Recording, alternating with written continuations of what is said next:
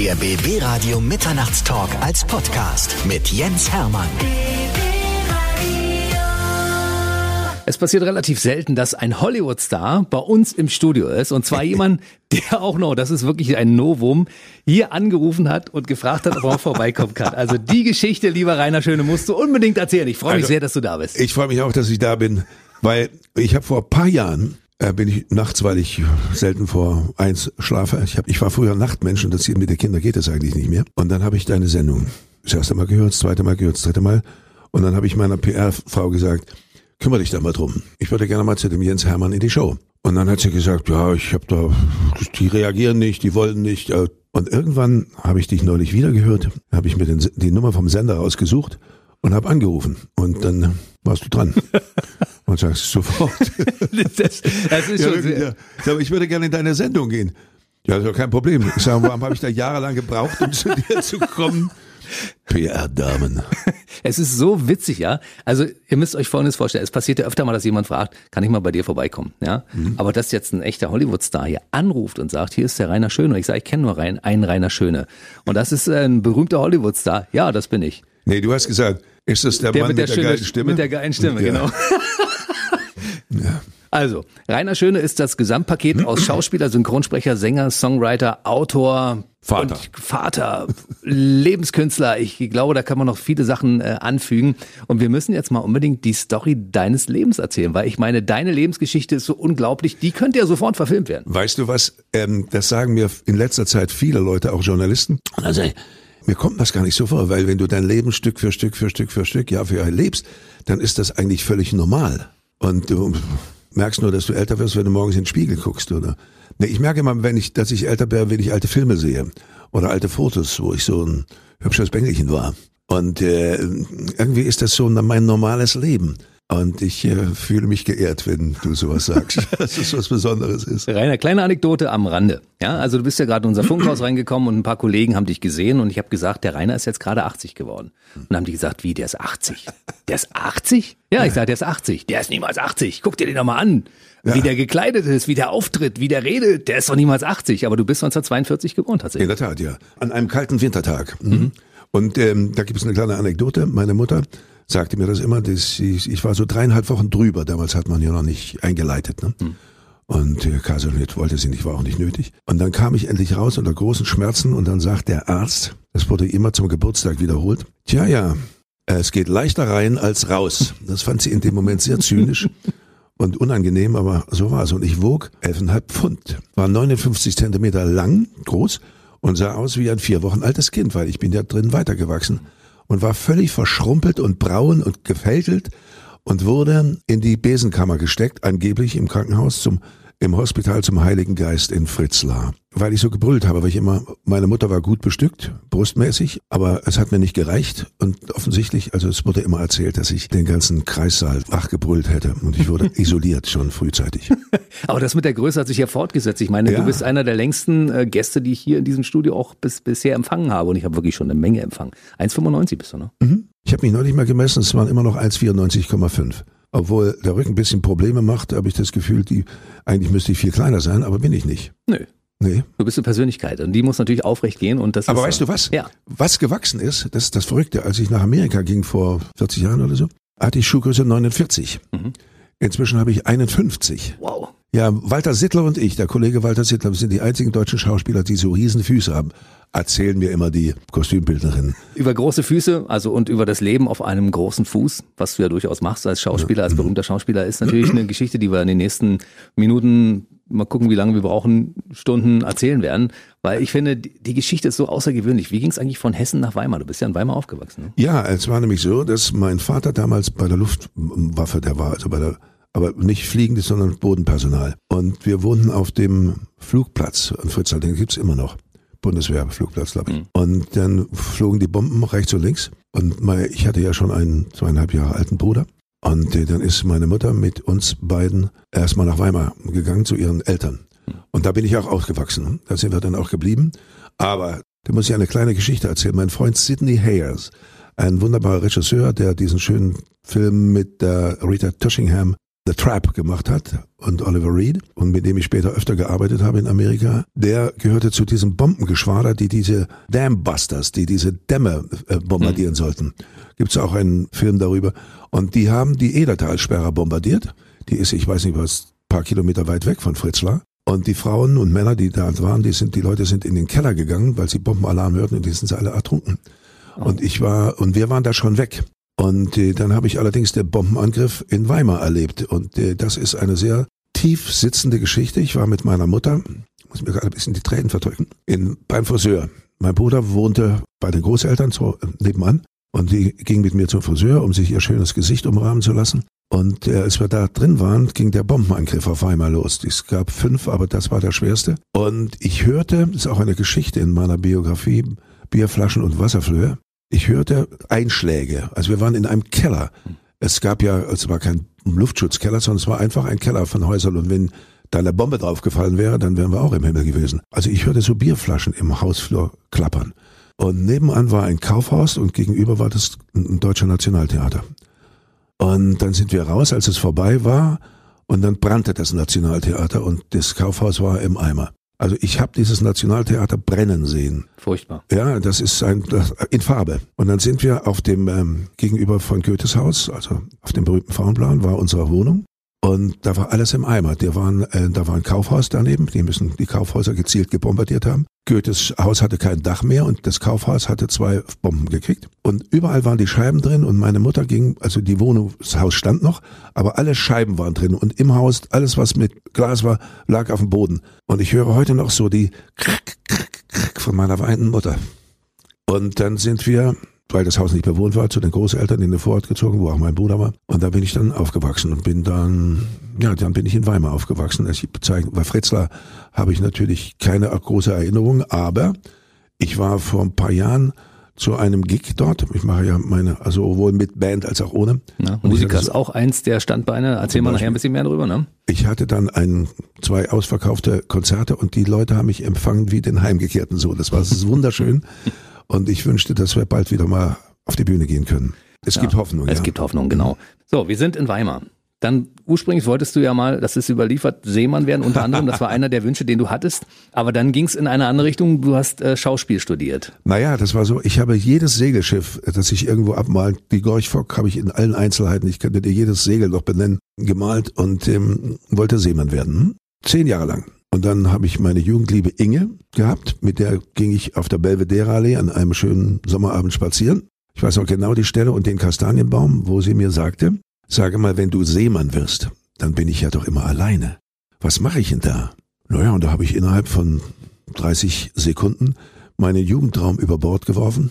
Frauen. Über Bord. Ja, über. Bord, genau. Und habe gesagt, werde ich nicht Seemann und wusste natürlich nicht, was ich machen sollte. Und ich erinnere mich dunkel, dass ich Gebrauchsgrafiker werden wollte. Ich weiß gar nicht, was das ist.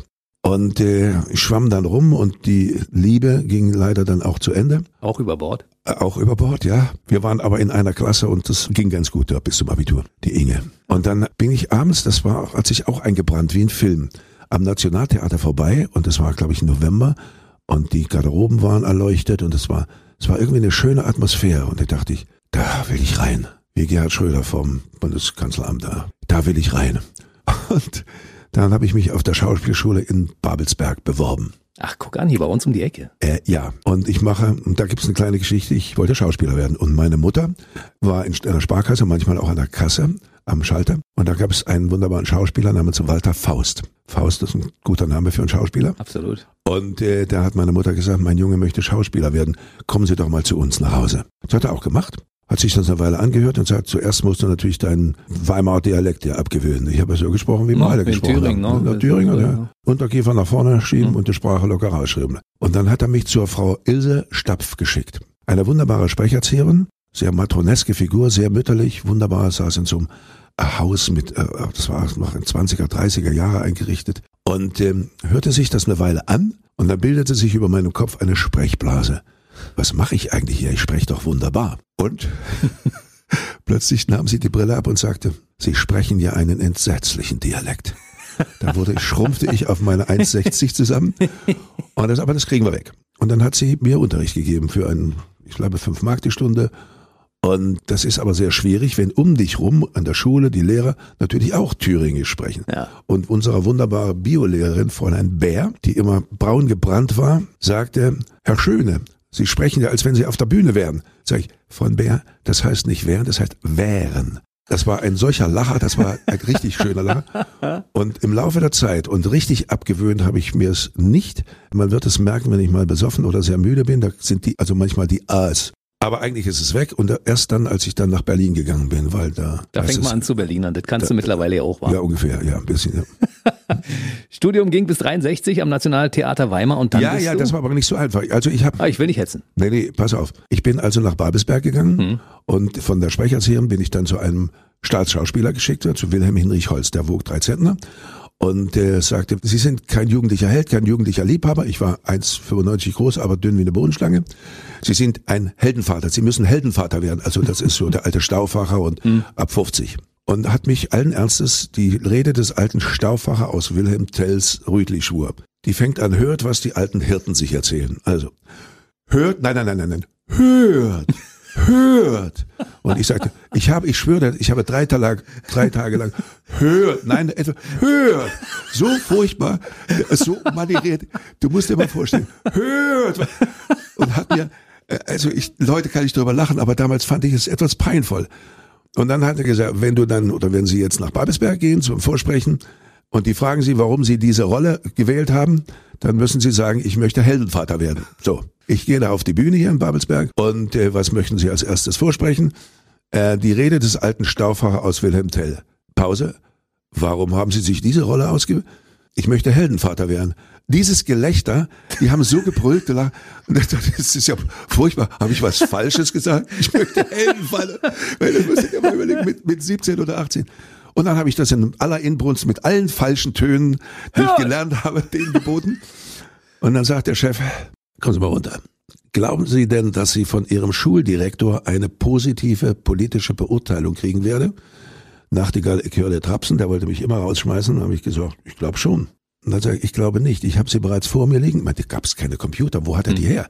Er hat er da hingeschrieben, sie ist so schlecht, wir dürfen sie nicht nehmen, selbst wenn wir wollten. Bang. Dann habe ich, äh, es gab mal einen DDR-Ausscheid junger Talente. Da gab es sowohl Musik als auch Schauspielerei. Mhm.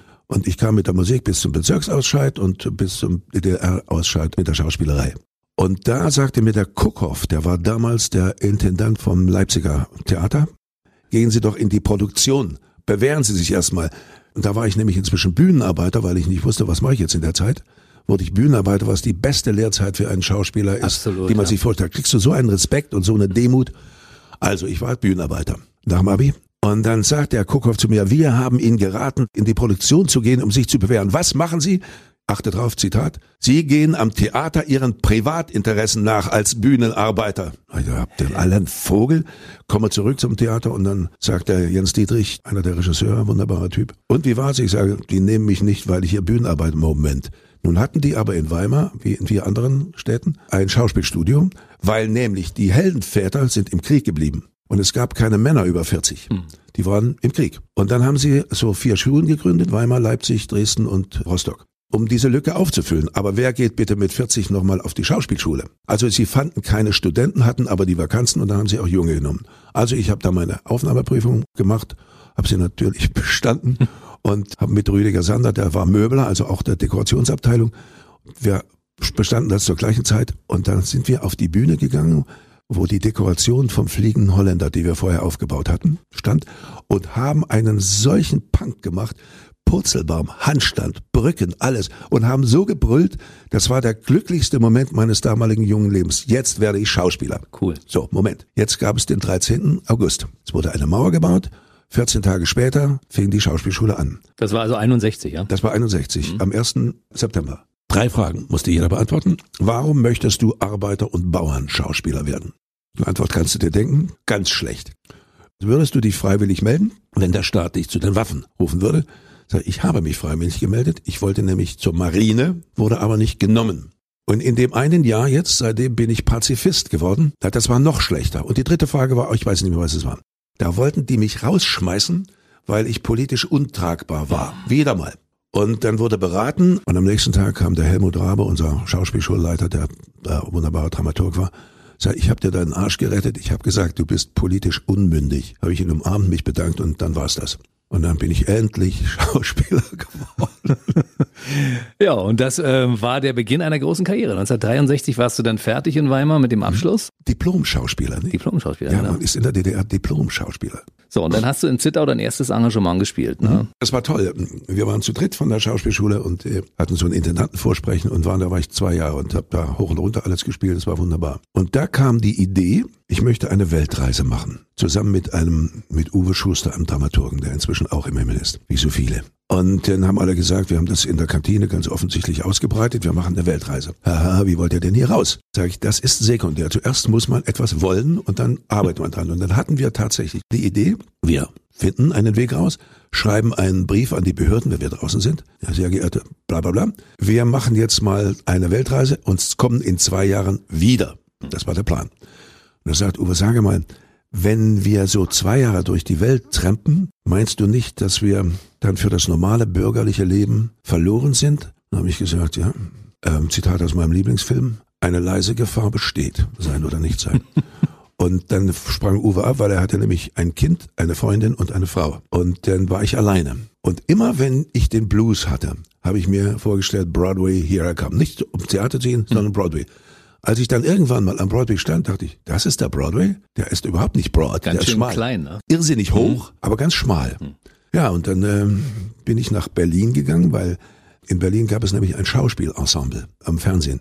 Also der staatliche Fernsehfunk, der Fernsehfunk der Deutschen Demokratischen Republik, hatte wie im Theater ein Schauspielensemble. Und da habe ich mich beworben und da gibt es auch eine schöne Geschichte. Und zwar habe ich mitgekriegt, dass es ein Stück gibt, Orpheus steigt herab, wo es einen Blues-Sänger gibt. Also ich besorgte mir irgendwie über sechs Ecken das Textbuch und dachte mir, da kann ich auch gleichzeitig meine Gitarre nehmen und kann den Leuten sagen, zeigen, dass ich auch Blues und singen kann und Gitarre spielen und eine Rolle spielen. Also ich spiele da dieses Ding, spiele meinen Blues, röhre den da los und dann kommt auch eine von diesen himmelsgeschickten wunderbaren Ereignissen in meinem Leben. Hubert Hölzke, der Regisseur, sagt, was machen Sie im August? Sage, spiele ich Theater in Zittau. Naja, wir suchen seit einem halben Jahr eine Besetzung für diese Rolle, einen Schauspieler, der Blues singen kann und vor allem Gitarre spielen kann. Manfred Krug, wunderbar, ist auch altersmäßig richtig. Er singt geil, aber er kann leider nicht Gitarre spielen. Sie können beides. Partnerin Gisela May. Dann haben die mich gehen lassen aus dem Theater, mir einen Vertrag, also sie haben mich da, ich hatte da ein paar Vorstellungen zu spielen. Und dann habe ich das gemacht mit Gisela May, Orpheus steigt herab und das war so mein Break in der DDR. Geile Geschichte. Und dann durftest du auch in den Westen fahren. Naja, ich wollte dann bald meinen Plan ja nicht aufgegeben, eine Weltreise zu machen. Und dann liege ich in Magdeburg im Hotel. Wir treten 12 Uhr mittags kommt der Boss. Und um 8 Uhr klingelt das Telefon. Ich musste aber erst um 11 in der Maske sein und hatte mir den Wecker auf, äh, weiß ich nicht, 9 gestellt oder so. War etwas sauer und äh, Hallo, hier ist Herr Schöne. Hier ist die Konzert- und Gastspieldirektion der DDR. Könnten Sie am 26. Januar einen Auftritt in West-Berlin machen? Und da ist mir das Telefon aus der Hand gefallen. Ich habe angefangen zu zittern. Mir haben wirklich die Hände gezittert. Und dann habe ich das Telefon am Kabel wieder hochgenommen. Sind Sie noch da? Ja. Da muss ich erst mal in meinen Kalender gucken, ob ich da überhaupt Zeit habe. Ich hatte keinen Kalender mit. Ich wusste, ich habe auch keine Vorstellung. Und dann habe ich so getan, als ob ich geblättert habe und sage, ja, ich kann. Wie geht's denn jetzt weiter? Ja, wir schicken Ihnen die Papiere in, in Ihre Wohnung. Und dann hatte ich diesen Gig in West-Berlin mit Jutta äh, Hoffmann. Und dann hatte ich aber The Music Man, das war ein Music am Metropoltheater, wo ich inzwischen engagiert war, habe da auch den Kritikerpreis der Berliner Zeitung bekommen. Und äh, da hatten wir mit dem Orchester Werner Eichenberg in Leipzig vier Songs aufgenommen, in Deutsch und Englisch. Die waren aber noch nicht gemischt und waren nix fertig und die wollte ich unbedingt mitnehmen. Und dann bin ich tatsächlich, weil ich kriegte nämlich an dem Abend und achte drauf, eine Einladung am 20. April einen nächsten Gig da zu haben. Und habe ich gesagt, habe ich am 20. April ab, mit den Bändern. Kam er zurück ins Theater am nächsten Morgen. Erstmal bin ich in meinen Wartburg gestiegen am Metropoltheater, abends um 12 und habe gesagt, die haben das Licht ausgemacht in der DDR. Weil wenn du von Westberlin nach Ostberlin kommst, hast du das Gefühl, die- Dunkel. ist es dunkel, genau. Und? Ich saß eine Viertelstunde in meinem Wartburg und dachte, das ist ja wohl die größte Dummheit, die ich in meinem Leben begangen habe. Ich war draußen und komme zurück. Ja, bin ich denn bescheuert? Puh, Gebete nach oben und dann komme ich ins Theater und dann kommt folgende Reaktion. Du bist zurückgekommen? Das hätte ich ja nicht gedacht. Im April waren die Bänder immer noch nicht zu haben. Die waren einfach noch nicht gemischt und so. Aber ich kriegte schon wieder eine Einladung für den 20, 26. Mai einen Solo-Gig in West-Berlin zu haben. Da dachte ich, dann hau ich dann dort endlich ab. Jetzt kommt aber der Intendant vom Theater an der Wien, der Franz Kutschera, und sagt, nach dem Music Man, da hat sich das angeguckt und stand da so Backstage rum und sagte, mein Name ist Kutschera, ich bin der Direktor vom Theater an der Wien. Ich würde Ihnen an, anbieten, ein Musical mit Peter Alexander zu machen. Das hat der Udo Jürgens geschrieben, nach Helden. Könnten Sie kommen? Da dachte ich, ja, da war natürlich ratter, ratter, ratter, da kann ich ja dann in Wien abhauen gehe zu meinem Intendanten, zu dem ich so ein Vater-Sohn-Verhältnis hatte. Da habe ich gesagt, Chef, ich habe da eine Einladung nach Wien, ein Angebot aus Wien, das würde ich gerne machen. Und dann hat er den entscheidenden Satz gesagt, pass mal auf, in Wien spielen sie schlechtes Theater, bleib mal lieber hier, wir haben bessere Sachen mit dir vor. Und dann kam wieder die berühmte Sprechblase, so nun reicht's. Er hatte nämlich offensichtlich vergessen, dass er mir eine Unbedenklichkeitserklärung für den Gig in West-Berlin am 26. Mai, nämlich eine Woche später, ausgeschrieben hatte. Das musste ja genehmigt werden. Hm.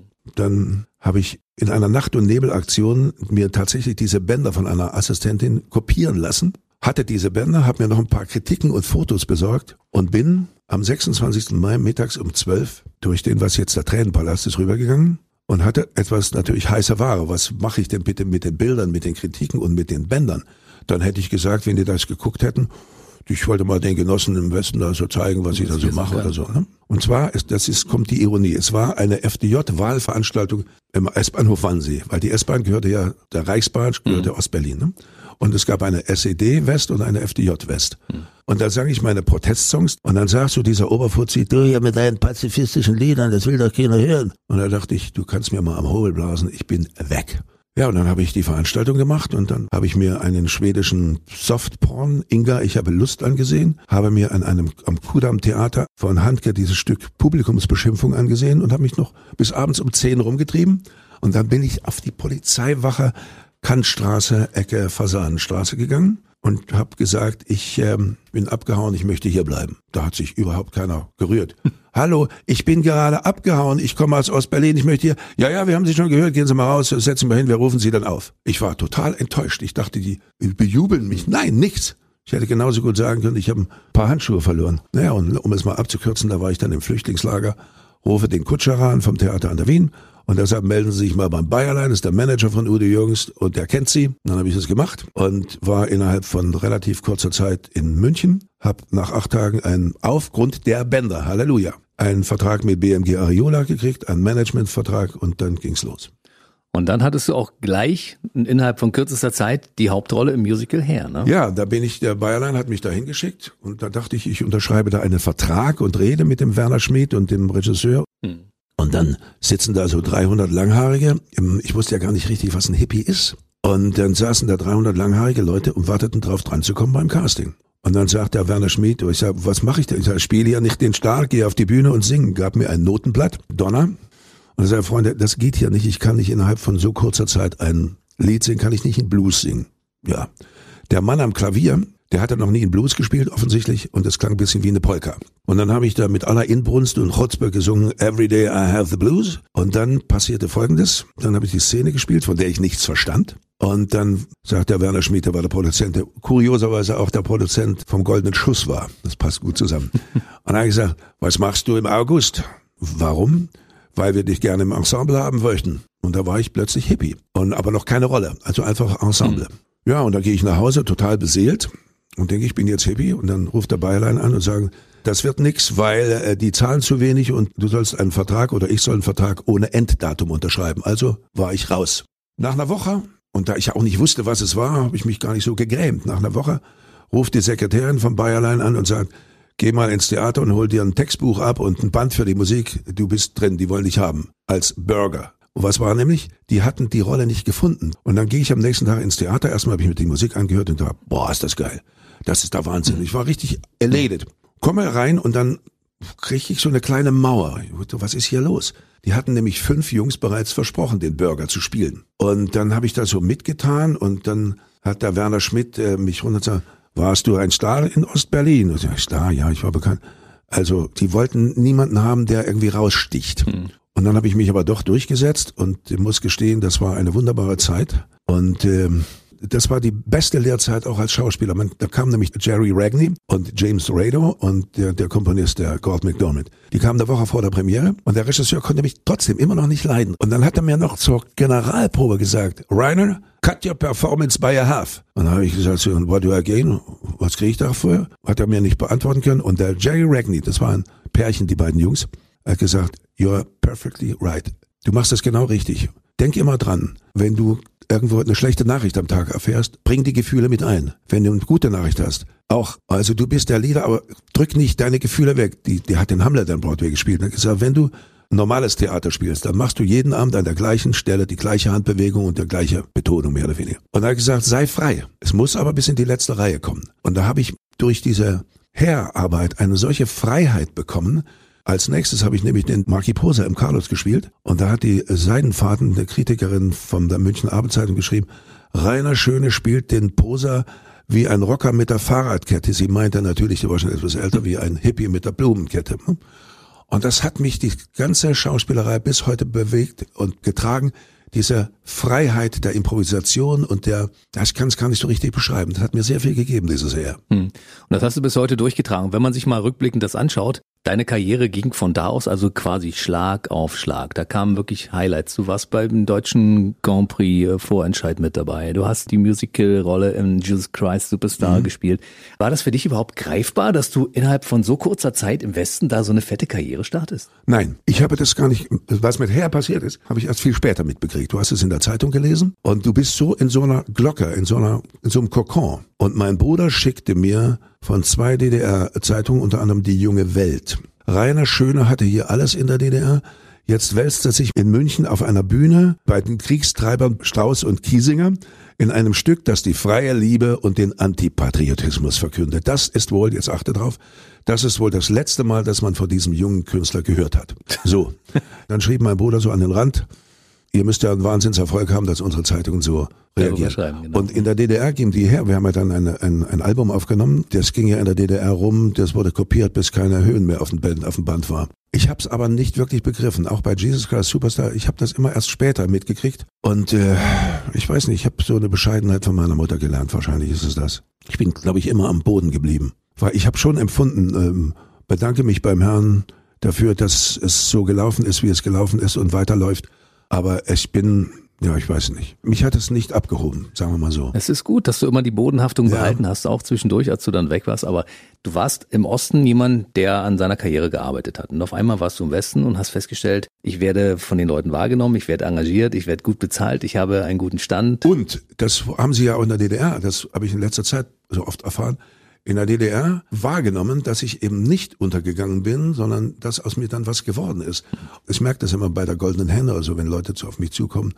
Und, ja, nee, und ich weiß, die Marianne Oppel, die damals den DT64 und, und uns diese ganzen Folksong-Geschichten und Protestsongs ermöglichte, die hat mal gesagt, jeder, der weggegangen ist, da hatte man das Gefühl, der ist gestorben, der ist nicht mehr da. Aber es hat mir niemand, außer Stasi, da gab es zum Beispiel ein ein Eintrag in meiner Stasi-Akte. Rainer Schöne verließ die DDR äh, während einer Tournee als Schlagersänger. Er gab keine politischen Gründe an, ich habe gar keine Gründe angegeben. Aber es kann sich nicht um eine Frau gehandelt haben, weil das spielt bei Schöne sowieso keine Rolle. Also der schwule Schlagersänger ist das. das doch ja, mittlerweile ja. Äh, das dritte Mal verheiratet, jetzt ganz glücklich verheiratet und ich glaube damals, es dauerte gar nicht lange. Dann hast du ja damals deine erste Frau geheiratet, die Schauspielerin Alexandra Bogo. Bogiewicz, ja, hm? ja, die Sascha, mit der habe ich heute noch einen guten Kontakt. Dafür, dass du eigentlich schwul warst, hast du dann aber ganz Richtig. schnell mit Frauen losgemacht. Ne? Ich lese das manchmal bei meinem Gig, wenn ich aus meiner Bio lese und die weil man kriegt da immer guten Lacher. Das kann aber durchaus sein, weil die haben dich damals gesehen beim Vorentscheid zum Eurovision Song Contest und da mhm. hattest du ja so ein komisches weißes Kostüm an, oh, so, ja. so ein Lederanzug und das so. Das war ein Hirschlederanzug, den ich mir habe machen lassen und so eine Schlagertolle. Ich sah schon sehr schlagermäßig aus. Oh, und vielleicht auch ein bisschen schwul, weiß man nicht. Wahrscheinlich genau. ein bisschen schwul. Moment, bei Herr, das ist ja so eine androgyne Rolle, ne? Ja. das ist ja beides. Mhm. Das sind ja ein Triumvirat. Sheila, Burger und Claude. Ich spreche wieder zu schnell. Nee, alles gut. Und dann so meine alte Macke, halbe Sätze und zu schnell reden. Mach ruhig weiter. Aber gut. Privatradio-Style. Ja. Und dann weiß ich nur, da hat meine Freundin, die ich dann kennenlernte, gesagt, die ganzen schwulen Bekannten von mir, die Freunde, die Modeleute, die Fotografen, die haben dich schon aufgeteilt irgendwo. Und die waren völlig sauer, als ich jetzt plötzlich mit dir zusammen war und ihnen entgangen warst. Ich bereue das manchmal ein bisschen, denke mir, ich habe leider überhaupt keine Männererfahrung, also keine sexuellen Erfahrungen mit Männern gehabt. Irgendwie waren immer irgendwelche Männer, die an mir rumgegraben haben und ich habe die aber immer abgewehrt. Vielleicht hätte ich das, wäre das eine Erfahrung gewesen. Du, jetzt, ja. jetzt bist du 80 mittlerweile und bist mit einer Frau verheiratet. Jetzt kannst ja, ja. du natürlich überlegen, ob du das jetzt noch machen möchtest und sagen, okay, brauche ich für der Vollständigkeit nee, halber oder lass nee, es einfach sein, weißt du? Ja, ja, der schwule Schlagersänger. Das ist wunderbar. du hast doch damals auch eine Sendung moderiert im Fernsehen, Musik aus Studio B, ne? Ja, das hat ja Chris Howland gemacht. Genau. Und dann hat er aufgehört und dann haben sie Gäste genommen. Und da habe ich meine Sendung gemacht, wo ich als Gäste unter anderem Knut Kiesewetter, Gott hab ihn selig, und Gitte drin hatten und wir haben zusammen was gesungen. Und es hat richtig Spaß gemacht und er hat in einer Presse stand, das Hemd war so weit aufgeknüpft, er brillierte nur mit seinem Brusthaar, sowas. War eigentlich damals, als du in Westberlin warst, von vornherein klar, dass du irgendwann in die USA umziehen möchtest? War ja, das schon immer so ein ja, Wunsch in dir? Ja. Du liest Gedanken. Und zwar bin ich am zweiten Tag in die Kreallee gegangen. Es gab ja noch keine Botschaft. Da ist ja heute noch das Konsulat der USA und habe gesagt, wie wird man Amerikaner? Oh, this is really difficult. Also sie haben mir so kompliziert gemacht, dass ich dachte, na gut, dann werde ich das ein bisschen aufschieben, was ja auch ganz gut war. Und es hat noch 17 Jahre gedauert und dann war ich drüben. In dem Augenblick, wo die gesagt haben, also das wird hier nicht mit Übersiedeln in die USA, war mhm. das für dich da erstmal ad acta gelegt? Du hast gedacht, ich bleib da dran? Nicht wirklich, weil, ja, ich bleib natürlich bleib dran. Aber weißt du, wenn du aus Ostberlin ich habe Telegramme geschickt aus dem Lager an meinen Intendanten und an, ich hatte einen ausverkauften Gig in Rostock mhm. und habe denen ein eiliges Telegramm geschickt, kann heute Abend nicht auftreten, reise in die Bundesrepublik weiter ein weiteres nach Cottbus und eins an meinen Intendanten. Mein Intendant Hans Pietro kommt ins Theater, da ruft Rostock an und sagt, was ist denn los? Er hat gesagt, er kann heute Abend nicht kommen. Er fährt in meine Wohnung. Da war ich nicht. Und als er ins Theater kam, lag dann mein Telegramm an ihn. Und das war natürlich schon heftig. Habt ihr darüber gesprochen irgendwann? Äh, ja, er kam nämlich, ich war dann auf der Burg Waldeck, dieses Volksraum Festival. Mhm. Da hatte ich nämlich eine Einladung und der Klaus Gysi, der 1967 äh, Kulturminister der DDR war, ließ mir mitteilen, wir sind an solchen Kontakten nicht interessiert. 68 hatte ich das wieder, wurde wieder link gemacht. Also Klaus Giese, der Vater vom Von Gregor, ne? Und dann aus dem Lager raus habe ich die schon angerufen und habe gesagt, ich bin jetzt da, aber bitte macht kein Hermann, ich komme, aber ich komme als Vertreter der DDR. Und dann äh, hatte ich dann ja schon meinen Westberliner Pass und Ausweis und, und dann bin ich da tatsächlich als Vertreter der DDR aufgetreten. Und dann in dem Hotel, wo wir wohnten, steht in der Tür mein Hans Petra, mein Intendant. Hm. Ich habe gedacht, mich treten Pferde. Chef, was machen Sie denn hier? Sag ich will dich zurückholen. Sag ich, wie soll das gehen? Komm bitte zurück. Er hat nicht erwartet, dass ich gleich mitkomme. Sag mal, wenn ich an, an der Grenze komme, verhaften Sie mich. Nein, ich hol dich an der Grenze persönlich ab. Das war so ein Mensch, der, der hat das irgendwie, der hat ihm sehr äh, mitgenommen, dass ich sein Ziehsohn quasi abgehauen bin. So, und dann warst du, du warst also quasi Westberliner, hast den Entschluss gefasst, du bleibst da, aber du willst auch nicht in Berlin bleiben, Nein, sondern du willst, in die, du willst in die USA. Ich will, über kurz oder lang, aber jetzt bleibe ich erstmal hier und gucke mal. Und dann hat mich der Bayerlein, wie gesagt, nach München kommen lassen und dann habe ich, da ging das dann plötzlich los mit her. Aber der Wunsch ist immer geblieben. Und wie hast du ihn umgesetzt in die Tat? Naja, was war äh, der, der Auslöser dafür? War das Auslöser damals war, Return to Treasure Island? Das war Return to Treasure Island, die Rückkehr zur Schatzinsel. Das war eine ähm, deutsch-amerikanische, ähm, also Disney-Koproduktion und mit England noch. Und, und ich spielte da einen frühen Grünen, Hans van der Brecken, einen Holländer. Und das war eine der vier Hauptrollen. Und dann hatte ich ja was, um äh, mich da quasi zu präsentieren. Und hatte zehn Stunden auf Englisch, weil die amerikanischen Agenturen interessiert das überhaupt nicht, wenn du irgendwas Tolles bringst und mit Subtitles, mit mhm. Untertiteln. Konntest du damals schon gut Englisch? Nee, nicht wirklich, aber ich habe das, ähm, ich habe mal mit meiner Freundin, die 20 Jahre, die ich da in München kennengelernt hatte und die auch eine Zeit lang meine Managerin war, die sprach äh, sehr gutes Amerikanisch und da habe ich mit ihr mal ein Jahr nur Englisch gesprochen, wenn wir alleine waren. Und durch Hair natürlich sowieso mhm. und, und durch die sogar Superstar waren ja lauter Amis dabei.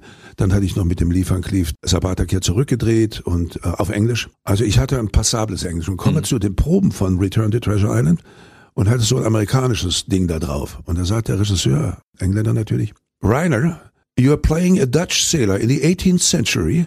You can't have an American accent. You've got to listen to your colleague.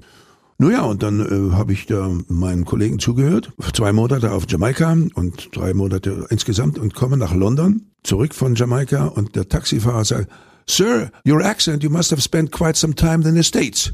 Dachte scheiße, das funktioniert nicht. Dann komme ich dann endlich nach Amerika und habe gedacht, jetzt werde ich meinen gefakten britischen Akzent beibehalten. Ich werde mich da als Engländer verkaufen. Das erste Casting, man nennt es ja nicht Casting, sondern die sind zwar Casting Directors, aber es ist eine Audition. Und dann sagt die Casting, Casting Direktorin, wait a minute, you're, where are you from? You're from South Africa. No, that's Australia. Dann, no. Und dann habe ich mir einen Accent Coach genommen und habe innerhalb von zwei, drei Jahren gelernt, Amis zu spielen. Im Privatleben merkt man natürlich, dass ich kein Ami bin, aber manchmal verkaufe ich mich trotzdem, weil ich habe neulich mal beim Synchron, war ein amerikanischer Tonmeister, gesagt, where in the States did you live? So, California, I heard that. Und irgendwann habe ich Matlock gemacht und da waren Freunde von Andy Griffiths im Studio und die sagen, Ryan, this is so funny. When you are on camera, you don't have an accent. Thank you. Wo ist that's dahin der Akzent? That's, ja. that's the idea.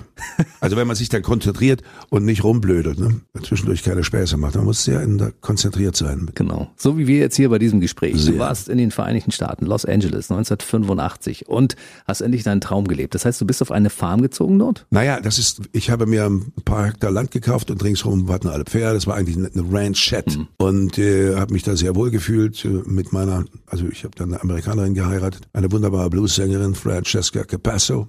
Es war hauptsächlich ihr Traum. Amis wollen ja immer ein Haus haben. Ich wäre mhm. eigentlich mit einer Wohnung zufrieden gewesen. Und da habe ich da draußen gelebt und dachte mir, hier will ich nie wieder weg. Es waren 40 Minuten nach Hollywood rein. Also, mhm. Schön. Mit der hast du viele Jahre gelebt. 2002 bis, habt ihr euch getrennt. Bis 2000, ne? Ende 2001, ja wenn ich mir das so anschaue. Du hast drüben gelebt in den Staaten, hast in Deutschland zwischendurch gedreht, mhm. dann hast du wieder in den Staaten gedreht, dann hast du irgendwo anders gedreht. Du bist also hin und her gependelt, ja. hattest diverse große Rollen, auch mit vielen, vielen prominenten Menschen. Also mit Clint Eastwood zum Beispiel hast du zusammen gedreht, ne? Das haben wir aber schon in Deutschland gedreht. Das war 1975, lange bevor ich rübergegangen bin, im Auftrag des Drachen The Eiger Sanction. Und das war, mich sehr wohl gefühlt dabei, weil Eastwood ist so ein cooler Typ. Wir saßen mal bei einem Blizzard in, der, in so einer Gletscherspalte oben auf dem Jungfraujoch und haben uns da vor den Blitzen gefürchtet. Und dann habe ich ihn gefragt, what, what the equipment? What's gonna happen? Er sagte, you wanna keep it? So, sure. Und dann hat er mir das ganze Rucksack, Seil und so. Und dann kam Reinhold Messner. Der kam dann mal runter von einem kleinen Spritztour auf dem Eiger mit seinem Freund Peter Habeler. Echt? Und hat mich da eingeladen zu einem Tour mit ihm in Tirol, das man dann ja doch nie gemacht hat. Leider, wie das so ist im Leben. Was du so für Dinge erlebt hast, unfassbar. Und dann kam zwischendurch die Anfrage, ob du den Jedermann in Berlin spielen möchtest. Du hast ja drüben gelebt zu der Zeit, ne? Richtig. Und ich hatte den Jedermann nie gesehen und wusste nur, es ist irgendwie Jedermann. Dann habe ich den Text gelesen. Ich grüße euch Vettern und liebe Gäste, mir ist nicht just recht wohl gewesen. Was ist denn das? Das kann man doch gar nicht lernen. Aber mhm. da, wenn der Brandauer das gekonnt hat, dann muss ich das auch hinkriegen. Und dann habe ich den Text auswendig, ich hatte ungefähr vier Monate Zeit bis zur Probenbeginn und habe wie ein Geisteskranker gelernt und habe festgestellt, es hat ja doch einen gewissen Rhythmus. Das heißt, das sind ja äh, da, da, da, da, da. Ich grüße euch Vettern und liebe Gäste, mir ist nicht nur wohl gewesen. Da man als Musiker ein Gefühl für so Grooves hat, hatte ich nach irgendwie nach einer Woche hatte ich bereits fünf Seiten auswendig drauf oder sechs. Und ich habe gedacht, das hat Loriot im Suff geschrieben. Das ist ja Wahnsinn. so ein Kunstlingo, das der, der Hugo von Hoffmannsthal sich hat einfallen lassen. Die Sprache gibt's ja gar nicht. Und dann komme ich zur Probe mit total gelerntem Text und nicht nervös und nichts. Und Brigitte Grotum hat gesagt, das hat sie ja noch nie erlebt, dass jemand so textsicher ist. Und dann las ich im Stern einen großen Bericht, der Uli Tuko spielte zur gleichen Zeit in Salzburg, den Jedermann. Und er hatte so Panik jeden Abend, hat kurz vor der Premiere immer noch seine Frau mit dem Text gelernt. Und das war mir ein, ein, eine Warnung. Ich sagte, wenn man den Text nicht richtig kann und ihn sucht, das ist scheiße. Mhm. Du musst ihn im Unterbewusstsein haben, auch schon bei den Proben. Und trotzdem noch frei genug sein, um Dinge zu ändern. Und das war ja in Ostberlin, im, im Dom. Und ich habe gedacht, als ich zugesagt habe, es findet in der Gedächtniskirche statt. Und ich hatte also meine Hang-ups mit Ostberlin. Ne? Mhm. Und äh, als ich hörte, es ist im Berliner Dom, dachte ich, ach du Scheiße. Und dann wohnten wir auch noch im Radisson gleich nebenan. Und da wollte ich ja überhaupt nicht sein. Und ich war während der gesamten Probenzeit krank. Ich hatte so psychosomatisches Fieber, 37,8, 37,5 irgendwie.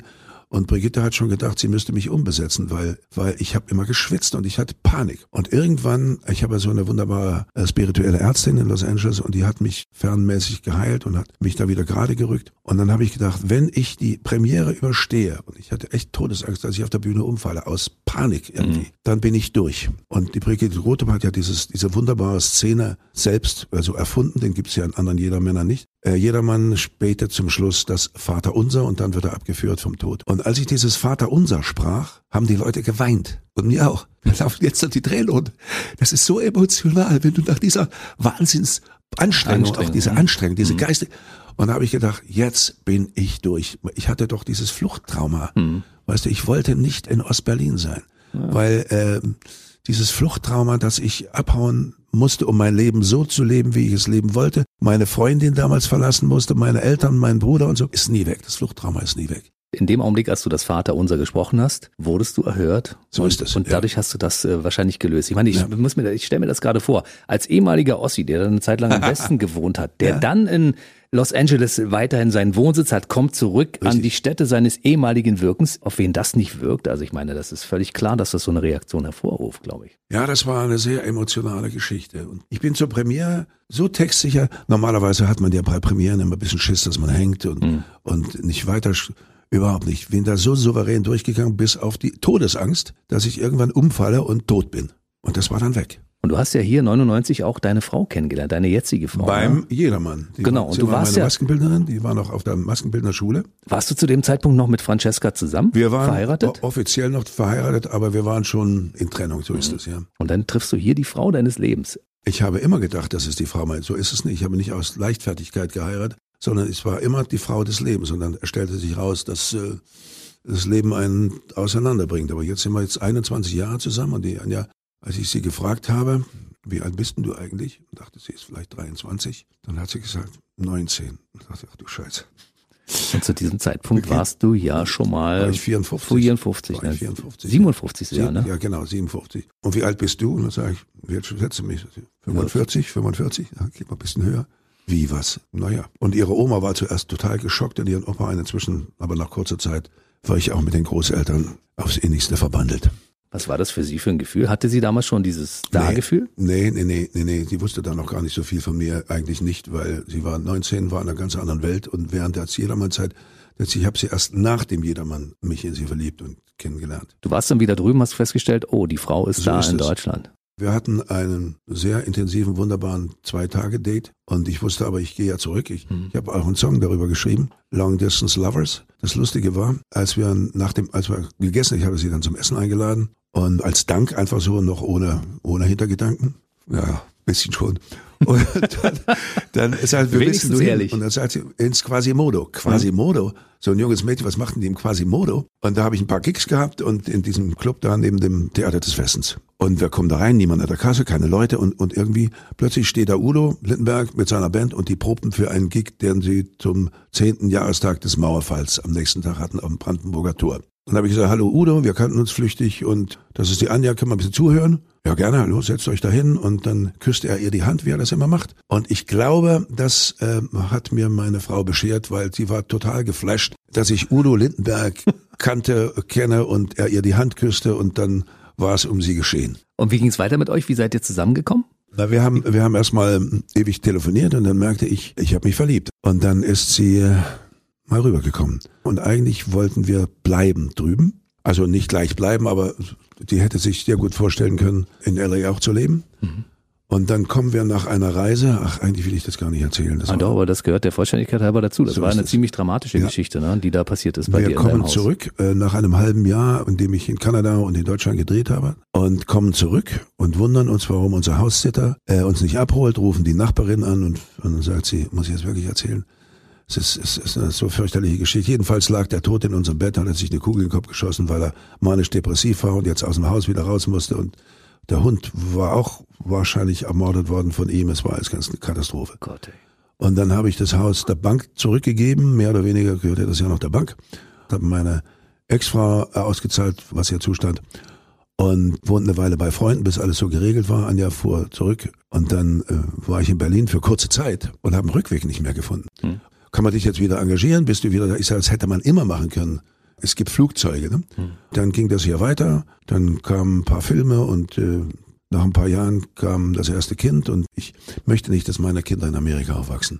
Das Weil- wolltest du von vornherein nicht, nein? Das wollte ich von vornherein nicht, weil du weißt ja nicht, ob sie lebendig wieder nach Hause kommen. Weil diese Waffennarretei, das ist ja ein, ich finde, Amerika ist ein großartiges Land, das sind wunderbare Leute.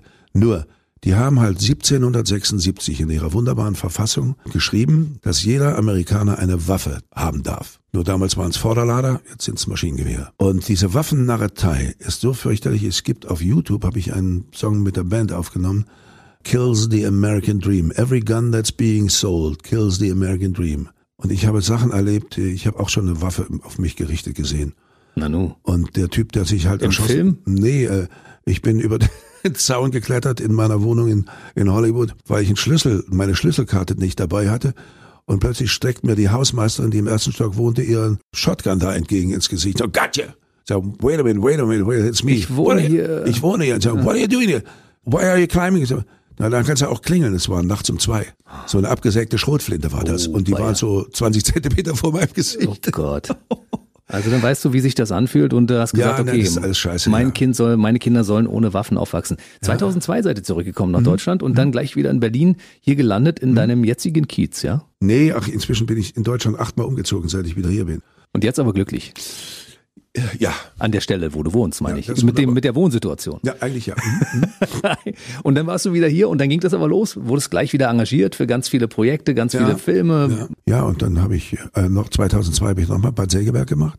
Das war eine wunderbare Erfahrung. Da spielst du in einer Arena und da sitzen dir an guten Abend an den Wochenenden 7800 und davon sind es zwei Drittel Kinder.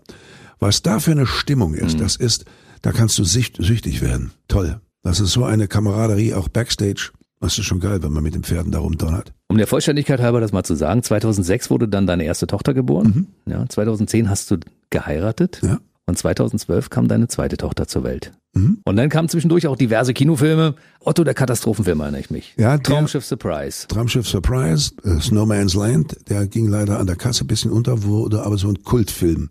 Und da habe ich The Baddest Motherfucker von meiner ganzen Karriere gespielt. Und nicht mal in Amerika habe ich so fiese Typen gespielt. Eine schöne Geschichte. Läuft jetzt gerade auf der Mediathek. Kann man sich nur anschauen, ja. Mhm. Weißt du, was ich erstaunlich finde? Du bist ja im richtigen Leben so ein sensibler Mensch, ja. Das heißt, wenn man mit dir über emotionale Momente redet, dann kommen dir schnell die Tränen. Wenn du Oh an ja. deine Mutter denkst, wenn Oh du ja. Mhm. über deine Tochter redest, wenn du über Dinge sprichst, die du erlebt hast. Und dann spielst du so ein Bad Boy. Ja, das ist, ähm, ähm, das, das kann man. Man kann es abschalten. Aber wenn man, wenn ich auf der Bühne oder im Film weinen muss, dann geht das wunderbar. Ich habe mit dem äh, Jan Sosniok Traumschiff gedreht und wir haben eine Szene gehabt. Ich spielte seinen Vater und er meinen Sohn mit der, wir haben uns quasi versöhnt nach einem Krach. Und da gab es eine sehr emotionale Szene. Also mir flossen die Tränen ein bisschen und hat der Regisseur gesagt, nicht weinen, sondern das Weinen bekämpfen, was natürlich wunderbar ist, was auch stimmt. Dann anschließend habe ich sofort, das kann ich dann, sofort abschalten können und mit ihm einen Joke. Ich kann da jetzt nicht wiederholen, was wir gesagt haben, weil das ist nicht stubenrein. Und äh, dann brach alles ins Gelächter aus. Wenn das geht, so einfach ja, das umzuschalten. geht, ja, das geht. Ich, also ich meine, für Schauspieler ist es ja die höchste Kunst, überhaupt weinen zu können, weil man sich in seine Situation hinein. Das konnte ich auch muss, früher ne? nicht. Ich musste mal bei Karate Billy Kid zurück, einer wunderbaren Rolle auf der Theatertournee gespielt habe, über 150 Vorstellungen. Da ähm, musste ich immer weinen, da habe ich immer an meinen Hund gedacht, an meine Julie, die dann später ermordet worden ist, was ich aber damals nicht wusste und habe gedacht, wenn der was zustößt in L.A., dann kommen mir ein bisschen die Tränen. Aber jetzt geht das wunderbar. Dass man so umschalten kann. Ja. Mhm. Die Karriere ist wirklich eine großartige Karriere. So viele Dinge, die da passiert sind, tolle Filme, Serien, was du alles gedreht hast. Nicht zu vergessen, eine wunderbare Zeit mit zwei Bands. Ne? Ja, wir reden gleich noch ein bisschen über deine Musik, aber vorher müssen wir natürlich über Synchron reden. Mhm. Wann kam eigentlich das erste Mal, dass du einen, einen Film synchronisiert hast? Wann, wann, ich meine, diese Stimme hast du ja schon immer. Ich habe äh, Videos Nee. gesehen aus den 60er Jahren Ehrlich? oder so, da hattest du schon eine relativ tiefe Stimme. Die war Ehrlich? schon tiefer als andere, ja. Äh, die deutsche Synchronisation von Sabata kehrt zurück, das habe ich mir mit einem Freund, mit dem Bernhard Schier, als wir Theater spielten in, in der Schweiz, eine Open-Air-Geschichte, das Mietenspiel, uns angesehen im Fernsehen. Das war 1993. Und da hat er gesagt, wir hatten dich da synchronisiert. Das ist deine Stimme? Also die, die Charakteristik äh, einer Stimme, äh, das Timbre, das ist schon identisch. Aber ich war um Oktaven höher. Also bei Jesus Christ Superstar war der erste Ton ein H, das ist das äh, der halbe Ton unterm C. Das habe ich dann noch gestemmt. Und jetzt habe ich eine Oktave tiefer. Dafür, ich bin eine Oktave tiefer gerutscht, das habe ich aber oben verloren. Aber seit wann ist das so? Seit wann hast du denn diese tiefe Stimme? Also gefühlt für mich, der auf Stimmen fixiert ist, und ich gucke Mhm. ja mal schon, habe ich auch schon bei Interviews in den 70er Jahren von dir irgendwelche Dinge gesehen, wo du sagst, du hast ja zwischendurch mal dich gemeldet aus Hollywood. Ja, da haben sie den, den deutschen Exportschlager damals im Fernsehen gezeigt. Da hast du viele Grüße bestellt aus LA irgendwie Mhm. vor dem Schild von Hollywood. Und da dachte ich mir, die tiefe Stimme war schon da. In Hollywood war sie dann da. Ja, hat mir auch die Francesca meine gesagt, ich habe ja früher immer versucht, so hoch zu singen und so. Und er hat gesagt, du bist kein Rock'n'Roll Screamer, use your lower voice. Und in Amerika, die amerikanischen Schauspieler kultivieren das ja auch. Die, und das ist mir dann erst bewusst geworden. Ich habe mit Chris Christopherson gedreht, der stand drei Meter vor mir. Ich habe kein Wort verstanden. Wir hatten unsere Mikrofone eingesteckt, ne? Und dann habe ich mir die Muster, ich kannte natürlich den Text, konnte mhm. Lippen lesen, but he was talking like that. He was really with a deep voice.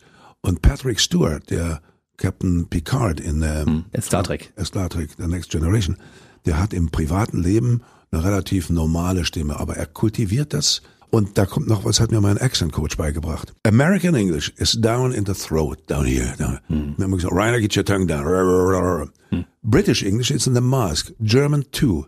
Wenn ich mich mit meinen amerikanischen Sachen auf Deutsch synchronisiert, da war ich immer eine halbe Oktave höher. Weil Deutsch wird vorne gebildet und American down here. Ich habe das dann erst wirklich kultiviert. Normalerweise spreche ich schon mit meiner eigenen Stimme und den Optimus Prime, da gehe ich halt ein bisschen Keller. Aber der tiefste Typ ist Sam Elliott. Sam Elliott, mit dem, für den ich mal die wunderbare Serie The Ranch auf Netflix synchronisiert habe, da muss ich, der murmelt sich einen zurecht und da muss man dann halt schon runtergehen. Mach mal. Hello Jens, how are you? It's great. It's really, it's really great. Yeah. und dann habe ich ja irgendwann mal angefangen, vor 20 Jahren bei Spider-Man, äh, Willem Dafoe zu synchronisieren. Super, finde ich das. Äh, ja, und der hat ja, obwohl er relativ klein ist und schmal, der ist so wesentlich kleiner als du, aber auch ungefähr auch deine Figur. Und ähm, der spricht sehr tief. Und irgendwann habe ich mal ihn synchronisiert, den ganzen Film durch, und da hat der blöde Supervisor von der Filmfirma gesagt zu dem Synchronenchef, äh, viel zu tief, der Schöne ist ja viel zu tief, und hat es nochmal neu synchronisieren lassen. Äh, völliger? Quatsch. Ja, es gibt eben so blöde Supervisor. Und irgendwann wollte ich immer Willem Dafoe treffen mal. Und ich, das hat immer nie funktioniert. Immer wenn er bei der Berlinale war, war er dann schon wieder weg. Und ich drehe Wilsberg mit dem Oliver Koritke im Hotel in Köln. Und er sagt, sag mal, du machst doch Willem Dafoe schon seit ein paar Jahren. Sag ich, ja und? Der wohnt in der Etage hier über mir. Ach. Dann habe ich ihm einen Zettel zum Portier gelegt,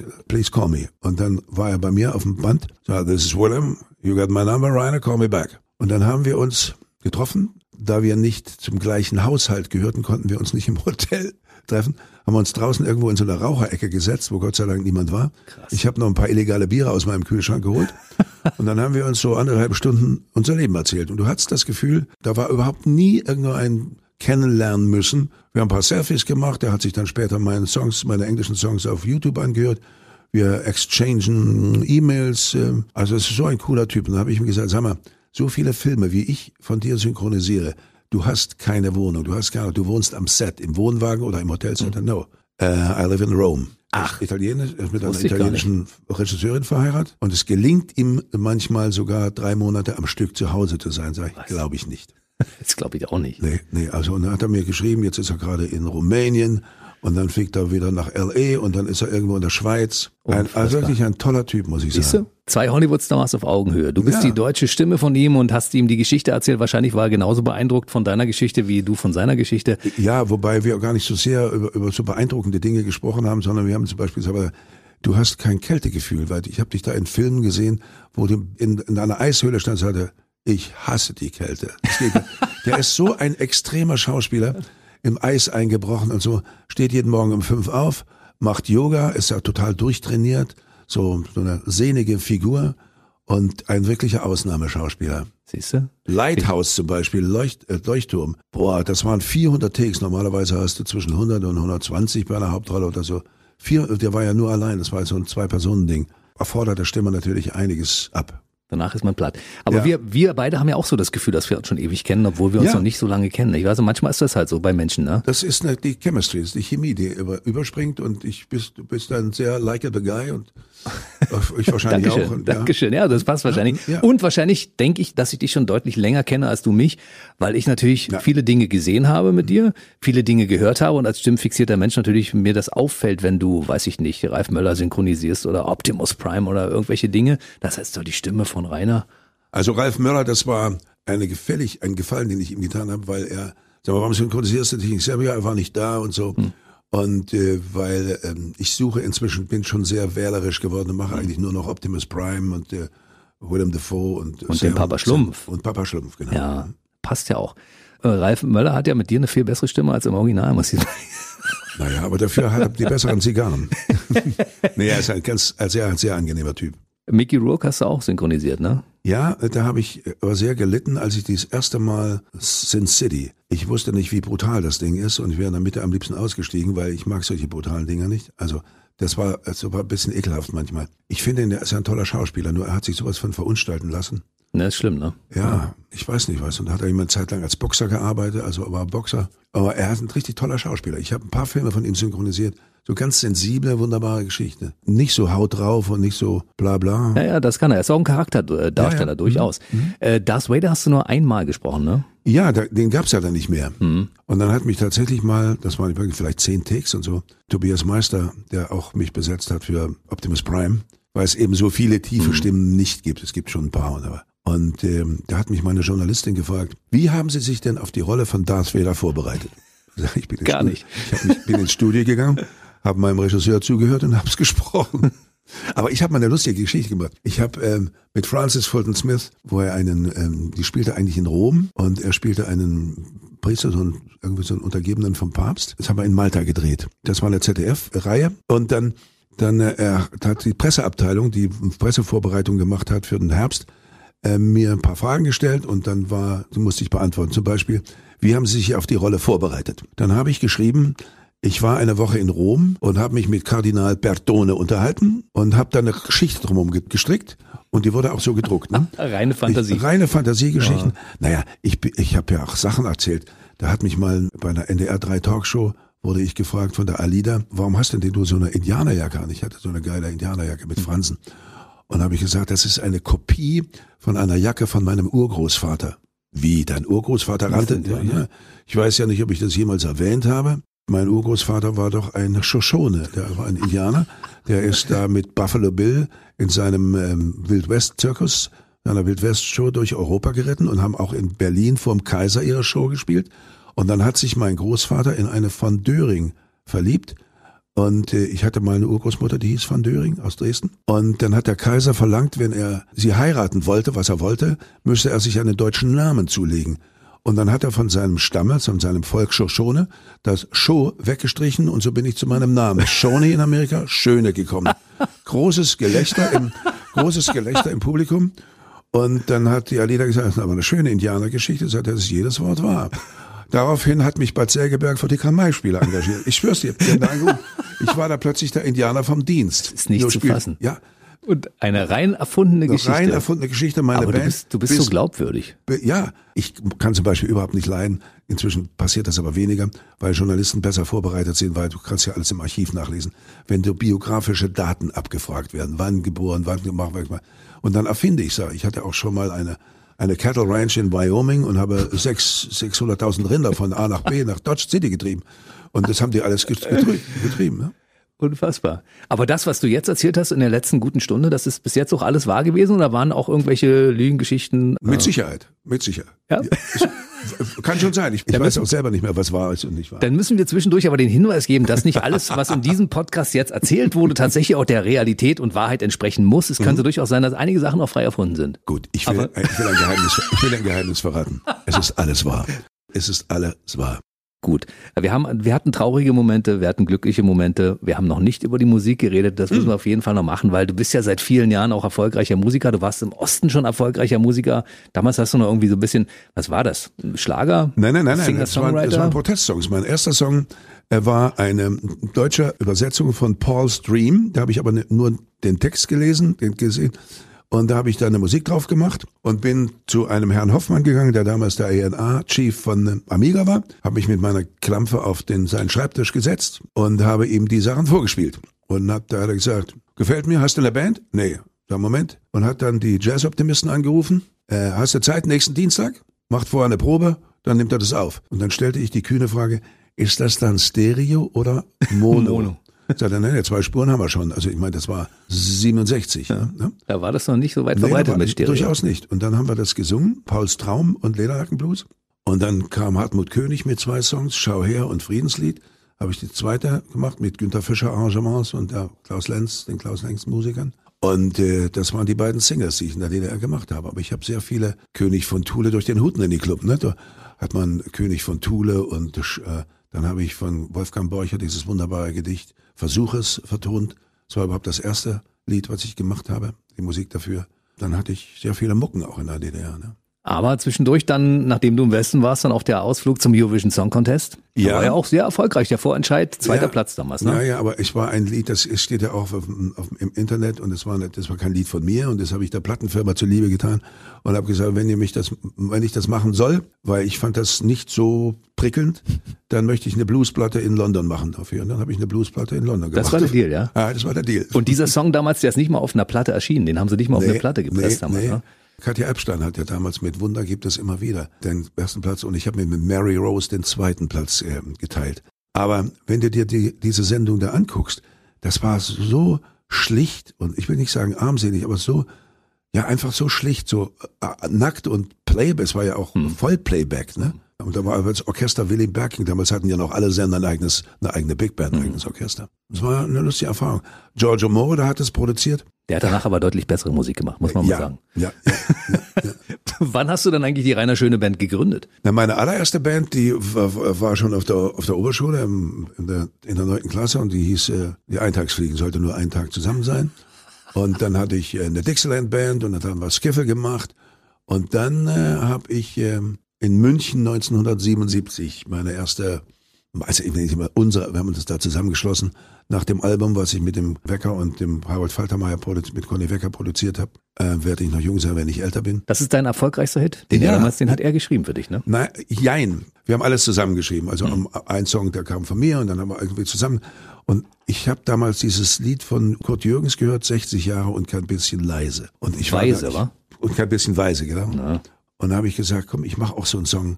Und wenn ich mal älter bin und habe da angefangen, einen Text zu machen und ein bisschen rumgedattelt. Und ich kam irgendwie nicht weiter mit dem Ding. Wir waren schon mitten in der Produktion. Und dann hat Conny gesagt, komm, gib mir das mal. Und diese Idee ist von mir und er hat dann diese wunderbare Texte und Musik äh, gemacht. Und da habe ich einen geschäftlichen Fehler gemacht. Wir haben nämlich uns die GEMA immer geteilt. Auch die Sachen, die nur von mir waren und so. Dann hat er gesagt, geh, gib mir da die GEMA dafür und so, weil das ist, und das wurde dann auch der Titelsong von dem Album und du kriegst dafür Hip Happy Ho. Ich sag, gut, ich habe gedacht, Hip Happy Ho ist auch geil, warum nicht? Und da hat Ralf Siegel, der das Ganze in seiner Firma produziert hatte und Geld gegeben, macht nicht so einen Quatsch, ihr seid wie Lennon McCartney. Und das äh, war leider geschäftlich ein Fehler. Er hat da ganz gut verdient daran. Aber ich singe den Song immer noch sehr gerne. Ne? Und vor allen Dingen ist das jetzt auch äh, das Thema das der autobiografischen Stories aktuell, ne? So ist es. Darüber müssen wir reden. Erzähl uns mehr darüber. Ich war in Berlin im Dom und spielte Jedermann und hatte irgendwie Heimweh nach Kalifornien und hatte nichts Englisches zu lesen. Und da bin ich gegenüber in den Universitätsbuchhandel gegangen und da war ein Buch von Sam Shepard, einem wunderbaren Autor und auch Schauspieler. Cruising Paradise, das sind so Kurzgeschichten und er hat drunter immer geschrieben, wann er so autobiografische Geschichten, was ihm passiert ist beim Drehen oder überhaupt. Und da stand immer drunter Arizona, Albuquerque, bla bla und das Datum. Und da habe ich gedacht, Moment mal, das kann ich doch auch. Ich habe doch Tagebuch geführt, seit ich abkam. Vom ersten Tag an bis heute Tagebuch. Echt? Wie viel sind das denn mittlerweile schon? Ungezählte, mehrere Kisten. Boah. Kriegen meine Kinder dann irgendwann mal. Und seit Amerika schreibe ich natürlich auch bis auf den heutigen Tag Englisch. Also die Große wird es dann eher verstehen, na, die Kleine auch. Also pass auf. Und dann habe ich angefangen zu schreiben. So autobiografische Geschichten. Ich habe nicht ein einziges Mal in mein Tagebuch gucken müssen. Ich habe einfach so, so eine Geschichte geschrieben von zwei, drei Seiten. Wie ein Brief. Sehr gerne irgendwo in Kneipen, im Flieger, in der Bahn, immer in Bewegung und so. Ich schreibe eigentlich ungern so eine Geschichten zu Hause, weil da ist Unruhe und dann klingelt das Telefon. Ich kann zum Beispiel verstehen, dass die äh, großen Dichter in den 20er Jahren in den Cafés waren. Da ist zwar Unruhe drumherum, aber das kann man ausblenden. Und dann habe ich das, äh, habe ich einen, Verlag gefunden, der das gedruckt habe. Da hieß der erste Band hieß äh, quasi Let the Sunshine in hieß es natürlich, ja völlig klar. Let the Sunshine in. Und das blieb aber dann irgendwo kleben, weil das war ein kleiner Verlag, der das nicht mal in die Buchhandlung gekriegt hat. Eigentlich schade drum. Und dann hat mir eine Freundin von Bertelsmann gesagt, schreib ein paar Geschichten dazu und mach ein Re-Release. Dann haben aber die Verlage gesagt, Moment, das ist ja schon verbrannt. Das gab's ja schon mal. Und dann habe ich aber mit, mit der Plattenfirma, mit der ich ähm, das neue Album gemacht hatte, mit der Berliner Band, mit meiner, also unserer neuen Band, Rainer Schöne Band. Rainer Schöne Band, die hießen immer Rainer Schöne Band. und ja. dann, dann habe ich da ein neues Ding geschrieben und das hat dann die, unsere Plattenfirma, die haben dann, sag ich, das ist ganz gut und schön, wir haben jetzt ein Hörbuch gemacht, wir haben das Buch gemacht, als Album gemacht, aber ich brauche einen Verlag. Na, den sind wir, wir sind gest seit gestern Verlag. Ganz schlechte Idee, weil die hatten natürlich überhaupt kein Standing in der Industrie und dabei blieb es also wieder kleben. Also irgendwann muss ich ein Re-Release machen, weil Sind geile Geschichten. Rainer, wir haben jetzt schon wirklich ganz schön viel Zeit gemeinsam hier verbracht in diesem Studio noch ganz viel, ganz viele Dinge schon besprochen. Wir haben noch lange nicht alles geschafft. Aber du musst mir auf jeden Fall, wir kommen gleich nochmal zum Schluss, aber du musst mir auf jeden Fall versprechen, dass du vor deinem 90. Geburtstag nochmal vorbeikommst, dass wir natürlich äh, die Dinge erzählen können, die bis dahin passiert sind. Kann ich das vielleicht vom 91. Geburtstag machen? Natürlich, du kannst auch vom 100. Aber ich, wir Ja, müssen, nun. ich wollte ja nur die, Abs die Abstände verkürzen, in denen du hier vorbeikommst und uns aktuelles äh, Zeug erzählst. Ich ne? komme vom Hundertsten ins Tausendste. Wir haben ja eine Sache noch nicht behandelt. Die Videospiele. Nein, die Witze. Ja, natürlich, die Witze kommen auch noch. Denn es gibt ja ein Witzeprogramm mit Peter Satzmann, den du, glaube ich, bei Jedermann kennengelernt hast. Für mich nicht alles täuscht. Wie war das damals? Erzähl mal die Geschichte bitte. Wir haben zweimal Jedermann gemacht und dann habe ich gesagt, Peter, wir müssen mal so unter Karasek und der Hirschhausen, die haben so eine Witzeshow, lass uns das auch machen. Und dann haben wir das über eine Agentur verdealt und dann ging das ein paar Jahre richtig gut und seit Corona geht's natürlich noch nicht mehr. Aber kennen Sie den, war äh, erfolgreich auf Tour. Ihr wart Ja, überall ja. auf vielen Bühnen und habt Witze erzählt, ne? Im, Im Wechsel sozusagen. Das ist so toll, man kriegt Geld dafür, dass man Freude hat und unten saßen Menschen, die lachten zwei Stunden. Ein Audi Quattro, voll besetzt mit fünf Schweizern, kommt an die italienische Grenze. Der italienische Grenzer schaut rein und sagt, fünf Personen in einer Audi Quattro ist illegale, eine Person muss raus.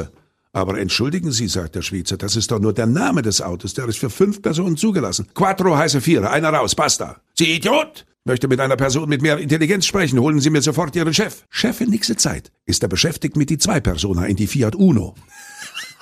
ist doch geil. Komm, dann machen wir noch einen Bonuswitz. Ein Bonuswitz. Ja. Okay.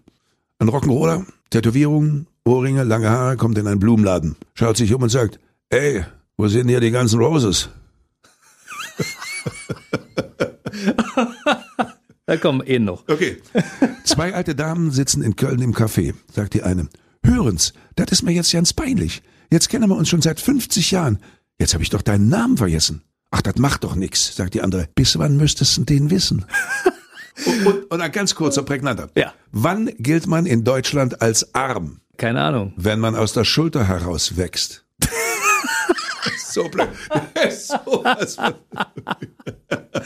So, wer Informationen haben möchte über Rainer Schöne, du bist bei Instagram, du bist bei Facebook. Bei Instagram bist du nicht ganz so fleißig, sagen wir mal. Na doch, in letzter Zeit schon. Wir Ja, doch, wieder? wir, ja, ja, ich habe nämlich eigentlich zwei Instagram-Accounts, das ist mal passiert. Ich habe gestern sogar über Instagram eine Rolle angeboten gekriegt, eine große in der Serie.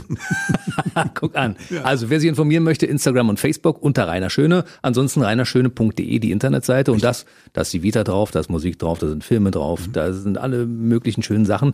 Und ich kann nur empfehlen, wer mal ein bisschen Zeit hat, Rainer Schöne, YouTube und dann mal so die alten Sachen angucken, die wir gerade Ja. so besprochen haben, weil da gibt es richtig schöne Sachen zu sehen. Es hat mir richtig viel Spaß gemacht und ich habe quasi eine Einladung für bekommen für die nächste Rutsche hier. Tja, für mehrere. Ja, für mehr. Jetzt wären wir unbescheiden, wir beide. Okay, dann verabschiede dich bitte jetzt mit der Stimme von Optimus Prime oder von äh, Darth Vader oder deiner Lieblingssynchronrolle, damit alle Leute auch wissen, der Rainer Schöne, der kann auch noch ein bisschen tiefer und Guten Tag. Ich verabschiede mich jetzt von euch mit der Stimme von Optimus Prime, die eigentlich meine Stimme ist. Und Darth Vader, Jens, ich bin dein Vater. Oh, hätte ich, glaube ich, kein Problem mit. Wer so einen Vater hat, der hat ständig Ja, ja. Entertainment, ne? Obwohl meiner ist auch okay, muss ich ganz ehrlich sagen. Das ist schön. Hast du deinen Papa noch? Ja, mein Papa ist noch da und ich bin damit auch sehr gesegnet. Sehr, das ist gut, ja. So, Rainer Schöne war heute bei uns im BB Radio Mitternachtstalk Podcast. Es war ganz, ganz schön, dass du da warst. Ich hätte noch Millionen Fragen, glaube ich, aber wir haben jetzt einfach in dieser Rutsche keine Zeit mehr. Bin gerade erst warm geworden. Der BB Radio Mitternachtstalk. Jede Nacht ab 0 Uhr. Und jeden Freitag der neueste Podcast. Baby,